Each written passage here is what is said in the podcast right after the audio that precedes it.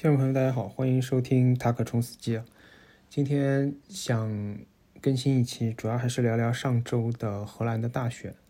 嗯，有一些大选的情况呢，包括新闻和一些讨论啊，有些我在听友群里面发了。今天想发表一些所谓极端言论啊，如果不能接受的，包括说看到标题感觉不适的，就可以先划走。我这个标题呢？一定程度上也是出自另外一个非常著名的播客曾经讨论过的话题。我当时没有听他这一期的内容啊，我看到标题我就怎么说呢？因为我自己的内心就是今天这天这期标题的立场，所以我觉得大家对这个问题啊，或者说大家对这个所谓异乡的美化和呃遥远的地方的想象，在即使来到了这个具体的地方之后。也并没有一些，呃，真实的或者说更现实的认识。我首先要说的是，欧洲，至少从现在来讲，它不可能是人类的未来。或者，我再换个角度讲，它是不是人类的未来，我不知道。选择欧洲，我们这些人，或者说啊，那个播客也好，听播客的人也好，选择欧洲的理由。也绝对不会是，它是欧洲的未来。你仔细想一想就知道了嘛。我都不说中国了，你就说午夜巴黎、伍迪·艾伦，他看欧洲，都是在缅怀过去啊。这么一个庞大的经济体，包含着不同的国家，其中很多国家已经常年没有经济增长。当然，我们且不论它社会现实是怎么样，我们从数据上来看，从数字上来看，它。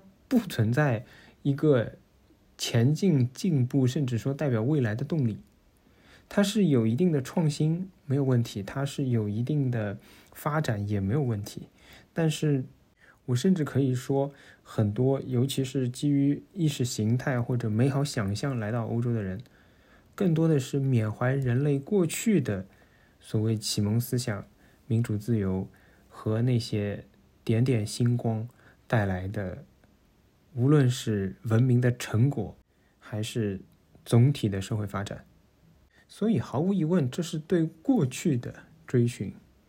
你到这里逛博物馆，看呃城市景观、人文景观，基本上换个角度看，也就是老旧的房子和很多没有五 G 覆盖的地区。你总不能告诉我这样一个地区是人类的未来吧？那么，在走入荷兰这个极右翼获得，至少是作为单一党派来讲，议会最多席位的这个现实之前，我觉得我们还是要来看看荷兰这个社会本身是什么一个现实。很多人，大家选择荷兰的一个很重要的原因，可能是因为它的英语普及率。这个问题连带着，呃，就会影响到它荷兰语的普及率。这个担忧和。某一定程度上的社会转向，我在前两期的节目里面也已经讲过了，我亲身有体会。那么另外一方面就是，哪怕没有那样的亲身体会，我在刚来荷兰没多久的时候，你一旦开始接触这个社会，它的超市、它的政府网站、它所有的呃所谓就是至少在欧洲领域来说啊，比较先进的 APP，对，的确没错。我再说一下，就是在欧洲某一个行业或者某一个企业能有 APP，我觉得已经是蛮先进的。那么荷兰基本上都已经实现了，但是那些 A P P 基本上都是荷兰语的，而且是没有英语选项的，就是你只能在荷兰语的界面里畅游啊，你可以截图去 Google Translation，但是你没有任何办法，只能跟着它大眼瞪小眼，所以这是一个非常奇怪的一个现实，就是一方面你可以以英语毫无障碍的在这个国家生活。另一方面，你打开所有日常生活的，或者接触到所有日常生活的内容，它全部都不是英语的。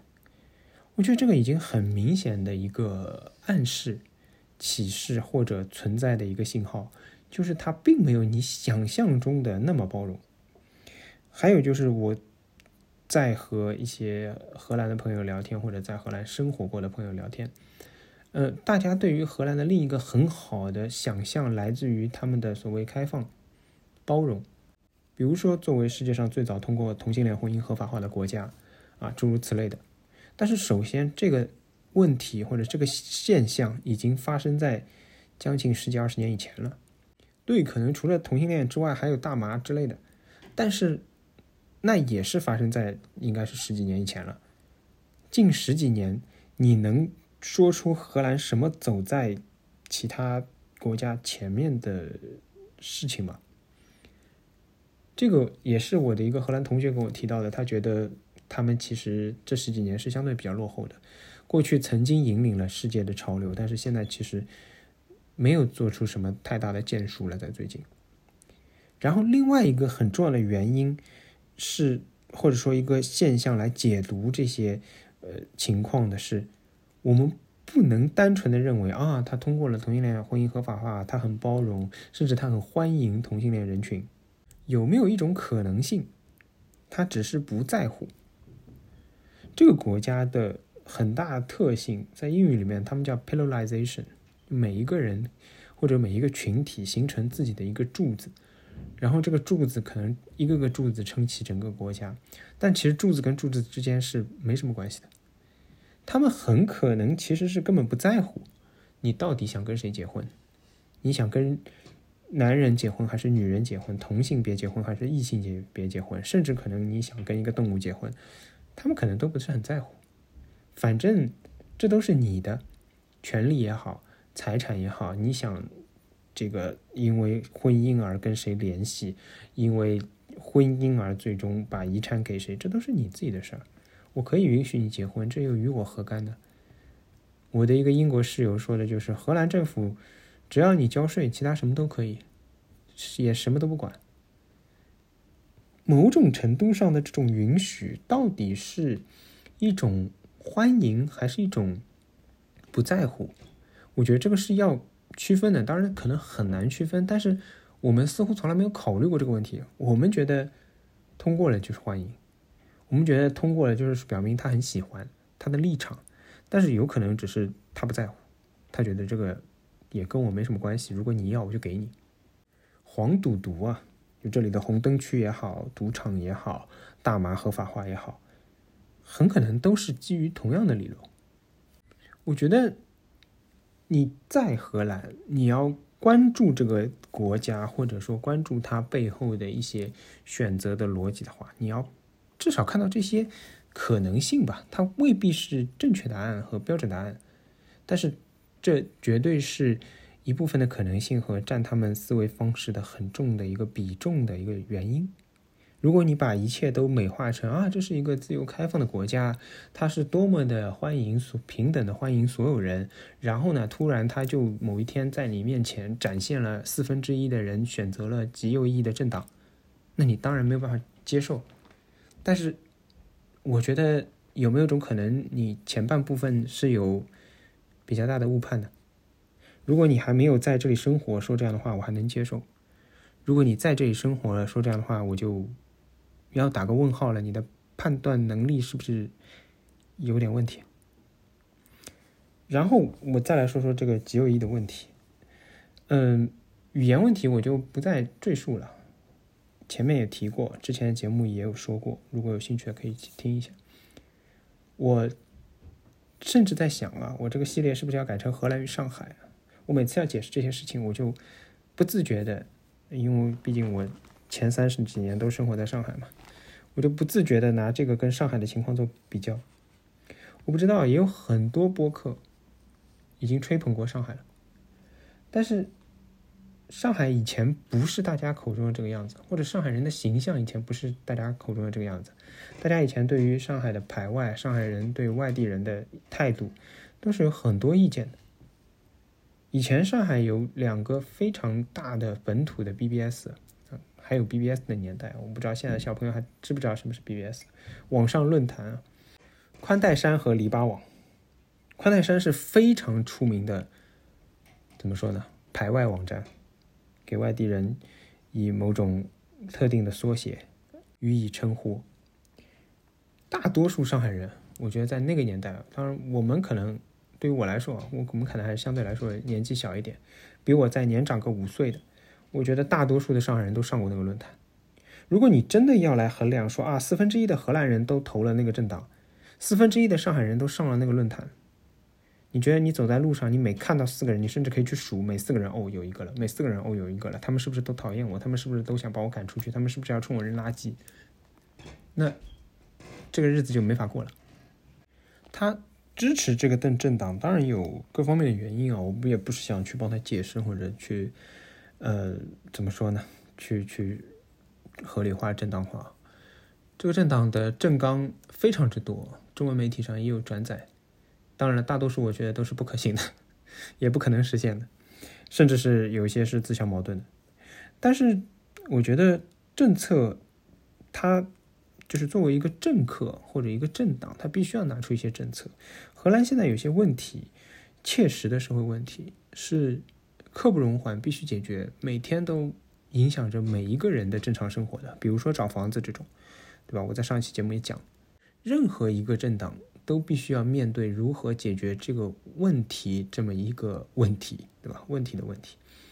但是，呃，左翼和右翼或者有底线和没底线之间的差异，只是在他愿不愿意，只是没有原因的找一些替罪羊。就是你找对了解决问题的对象，你就是正确的；你找错了解决问题的对象，你就是在寻找替罪羊。很多问题最简单的解决方式，就是通过缩减移民，或者说限制移民，或者说把所有问题归结到移民身上。我上一期的节目也讲了，就是你看，当华人社群在搞活动的时候，很多来的人在荷兰住了十几年，荷兰有任何的政策变化，当然是对他们有切身利益的影响的，但他们都不是荷兰的公民，不愿意换护照，也不愿意。去参与投票，那你就是这个政策变化的最容易受影响，或者说最薄弱的人群，最容易拿你们开刀。你们既容易被人拿走利益，也没有任何可以还击的手段，因为你不在这个民主政治的体系内。那话先回说到这个四分之一的荷兰人啊，我有看到。有人发了这样的帖，也有朋友这么跟我说，也有小红书上有人说什么赶紧逃离荷兰了，什么路上的人都让他感觉到，呃，投票支持了极右翼的政党，对我们都是不友好的。我就想，这时候你不看见具体的人了，你把具体的人和现实和政党联系起来了。而不是说啊，乌克兰人当中怎么怎么样，和俄罗斯人当中也有不支持普京的，更比如说中国人什么什么。这时候你不去谈了。如果你按这个角度来谈，每四个人当中就有一个支持荷兰的，那我就想说，外国人看到你们中国人的时候该想什么呢？对不对？同样，在移民也好，种族歧视也好，嗯。因为刚刚有说到一个，就是说，好像马路上的人都要把我们赶出去啊，或者攻击你。我在小红书上看到很多，我在具体的某些就是面对面的讨论当中也听到过一些呃华人在这里受到攻击的情况，但是基本上我看到的所有攻击，物理上的啊。语言的或者隐形的歧视当然来自方方面面，但是真的明目张胆，呃，冲你大吼大叫，冲你扔东西，甚至呃攻击你的，基本上都被描述成中东或者甚至直指为摩洛哥的移民。我们其实缺乏歧视或者说反歧视的教育，我们其实没有办法辨别什么是歧视。当然。你面对物理攻击，那绝对是歧视。但是，我们其实在这个过程当中，不断的体现出，即使是人在荷兰，仍然有的那种中国人的华人的优越感。我们觉得我们比大多数的移民都吃苦耐劳，我们觉得我们比大多数的移民都对社会有贡献，我们觉得我们应该被重视，比大多数的移民，我们觉得。攻击移民的政策不应该落在我们自己手上、头上。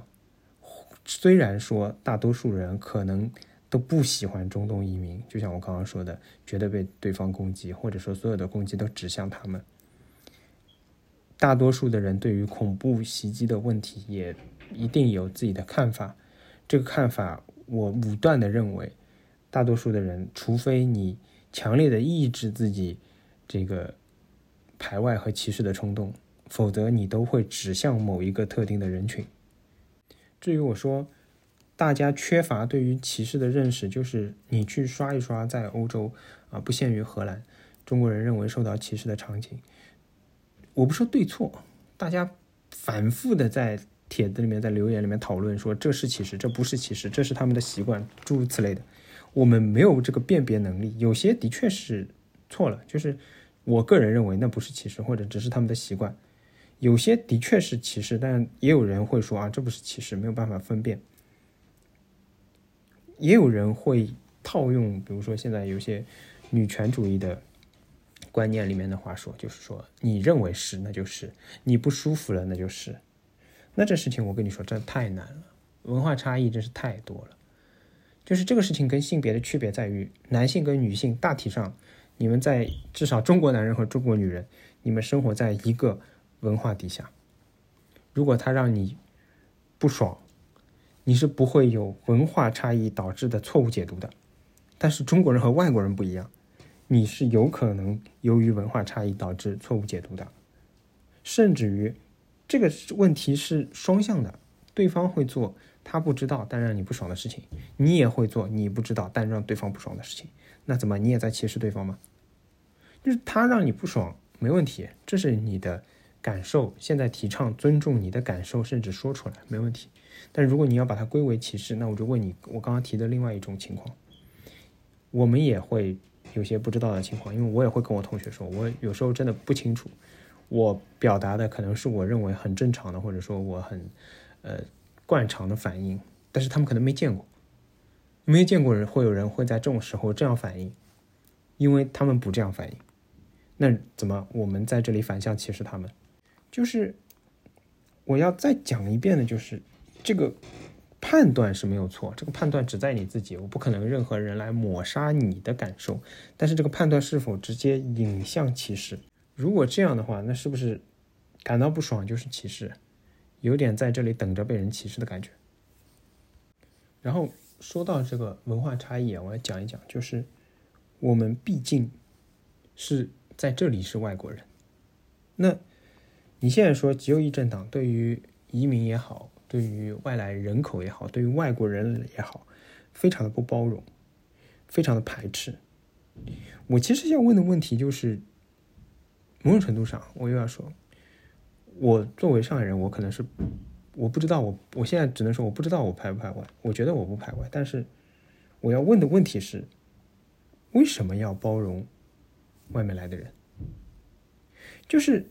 如果他听不懂这里的话，我就我要跟他交流的话，我就必须要用他听懂的话来讲，这没问题。但是如果到了我自己的语言都受到威胁的程度，那我为什么还要继续包容他？一样的道理，对我来说，就是。我的同学有安慰过我说啊，这个英语也是一个某种程度上殖民的象征和符号吧。其实我们也不一定要把英语学那么好，或者其实你也不一定要把英语就是觉得自己是自己的问题，呃，自己英语不好。那问题是，如果我这么想的话，我就问他，那怎么着呢？我说中文吗？就是理想社会就各说各的好了。如果大家都能听懂的话，那这不就是巴别塔吗？这不就是问题所在吗？那在这个现实情况下，除了把自己英语学好，没有别的办法。你说啊，这其实也未必要做的一件事，对吧？那套用到在某一个地区，我觉得不管是上海话也好，还是荷兰语也好，是一样的道理啊。你说可以不这么干，的确啊。那我要问的问题在这里又是，我们作为外国人到这里啊，有很多可能。有比较强的人文倾向的，而不是那种实物主义的。我相信，IT 也好，或者某些实用性的岗位，还是比较能在这里找到工作的。但是，我自己也是一个比较人文关怀和人文主义，我不敢说自己是人文主义者，但是偏向于人文主义立场的人。那我们这样的人，某种程度上来讲，如果你英语好一点，可能还行；如果你英语都不行的话，身无长物，那你在这里，别人为什么要包容你呢？别人天生就应该包容外来的或者在本国过得不如意的，不管你们本国的情况是怎么样的人吗？我一直觉得啊，他们要动一些人的蛋糕，那比如说乌克兰的蛋糕，他们不能动，为什么呢？因为人家乌克兰好歹血肉之躯挡住了俄罗斯的这个入侵，虽然不太可能啊，但是理论上讲，你也不知道俄罗斯会不会一步步，对吧？不断的向西前进。但是逻辑上来讲，你可以至少接受这么一个逻辑，就是他们阻挡了一部分的这个进攻的潜在风险。那你们其他人，任何族群，不一定是中国人。又有什么贡献呢？功利主义的讲，如果你没有贡献，那么别人为什么要容忍你？那我自己想到一个最简单的贡献，就是你在这儿，虽然你身无长物，对吧？那你也没办法从他们这个社会体系中拿到钱，但是你得消费，那这是你的贡献。但现在人家的问题是说，因为你的消费，或者说就因为你购买力高，导致大家整体消费压力也上升了啊。虽然这个。不一定 make sense 啊，或者说就不 make sense，就没有道理可言。但是，他要找到一个通货膨胀的出口，他要找到一个房价上升的出口。我觉得某种程度上也是，比如说啊，我如果我即使在这里找不到工作，但是我买得起这里的房子，那如果大多数的中国人都跟我一样，或者说就不说中国人吧，就说大多数的移民都跟我一样。来了之后，虽然未必能在这里找到工作，OK，在抢本地人饭碗这一项上，我们没有侵犯他们，这个不是我的立场，我只是描述这个现实。但是在提升房价这个问题上，我们就起到了负效果。那他要去分析这些社会问题，要解决社会这些社会现象，就像我说的，你找不到短时间内找不到很好的替罪羊。这就是一个途径了，这就是一个分析了。我告诉你，在这些啊购房市场里会有什么样的人群啊？其中这部分人群，它就是因为一个市场无非就是供需嘛。我现在作为政府啊，我有良心一点，我提高这个供给的能力，但是这不是一朝一夕可以完成的。我造个房子怎么也得一年两年吧。但是我没良心一点，或者我没有良知一点，我就消灭需求。我不能消灭本国人需求，我就消灭移民的需求，这就立最立竿见影的，甚至下半年就能实现。那为什么我不选择这样的方式呢？我上个礼拜有一个作业，当然就是说网上找了一些资料，更多的是为了呃锻炼自己的一些，就这个作业的目的啊，是为了锻炼我们的一些数据分析的能力。那我就找了基尼系数和移民的数据。那基尼系数作为衡量一个国家收入平等程度的一个指标，基尼基尼系数一越高，就说明这个国家的收入越不平等。那你认为基尼系数越高的国家移民应该越多，还是基尼系数越低的国家应该移民越多呢？就是事实上来讲，或者说我们这个作业当中还需要跟 ChatGPT 互动，然后让它生成内容。我看到很多 Chat ChatGPT 生成出来的内容，当然就是人类总体的内容，它学习之后，那当然它学习能力可能有限啊，生成出来的。其实基尼系数偏高，会导致社会的不平等，同时未必会导致社会的，就是发展上的落后。因为你会看到，一个高的基尼系数会催生人们更努力，或者说更挣扎的冲向更高的收入水平。它可能甚至是象征着某种希望，它也会推动着呃，因为收入的不平等而产生的机会。因为收入越平等、越扁平化的国家。相对来说，大家对机会的渴望并没有那么大。荷兰就是这么一个地方，大多数人都会跟你表示，哎呀，大家的收入都差不多，甚至上周去就会才会发现，连医生都没有到十万欧一年。那总体来说，大家挣的钱都差不多，而且挣的越多，税交的越多，几乎到了百分之五十的地步，以至于你向上的收入的提升是很难再对自己有很大的影响的，因为你很少翻倍，你涨个一千两千，差距不大。那某种意义上，会不会意味着这个国家它创造力不够？也有很多人。这个论调在中文语境里面也很熟悉，指责吃低保的人群，他们不愿意去工作，待在家里的收入和这个基本保障，甚至比工作可能都来得好。这样的社会是不是会影响它的发展？但是如果以这样的论调来看，那我们是不是要说，那我们就不要追求社会的，就是收入的平等好了，或者说？我们是不是应该维持一定程度上的不平等？那这个话合适吗？如果说出来，会不会成为比如说极右翼或者极差异啊？我也不说左右前后了，对吧？欧洲社会的总体选择，或者说这么多年以来，大家之所以仰望欧洲社会的地方，不在于它经济发展有多么超前。不在于它多么能代表人类前进的方向，所谓的未来，而在于它愿意去拥抱这种平等、自由的信念，愿意把金钱、时间、精力花在那些啊，套用复旦的所谓名言吧，“自由而无用的灵魂”，人家在某些地方是真正做到了自由而无用。那如果真的自由而无用，他又如何能指明人类前进的方向呢？人类也未必一定非要前进，也未必非要一定追求未来。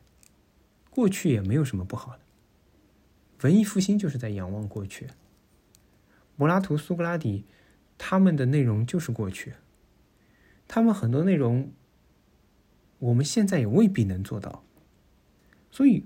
回到过去也没有什么可怕的。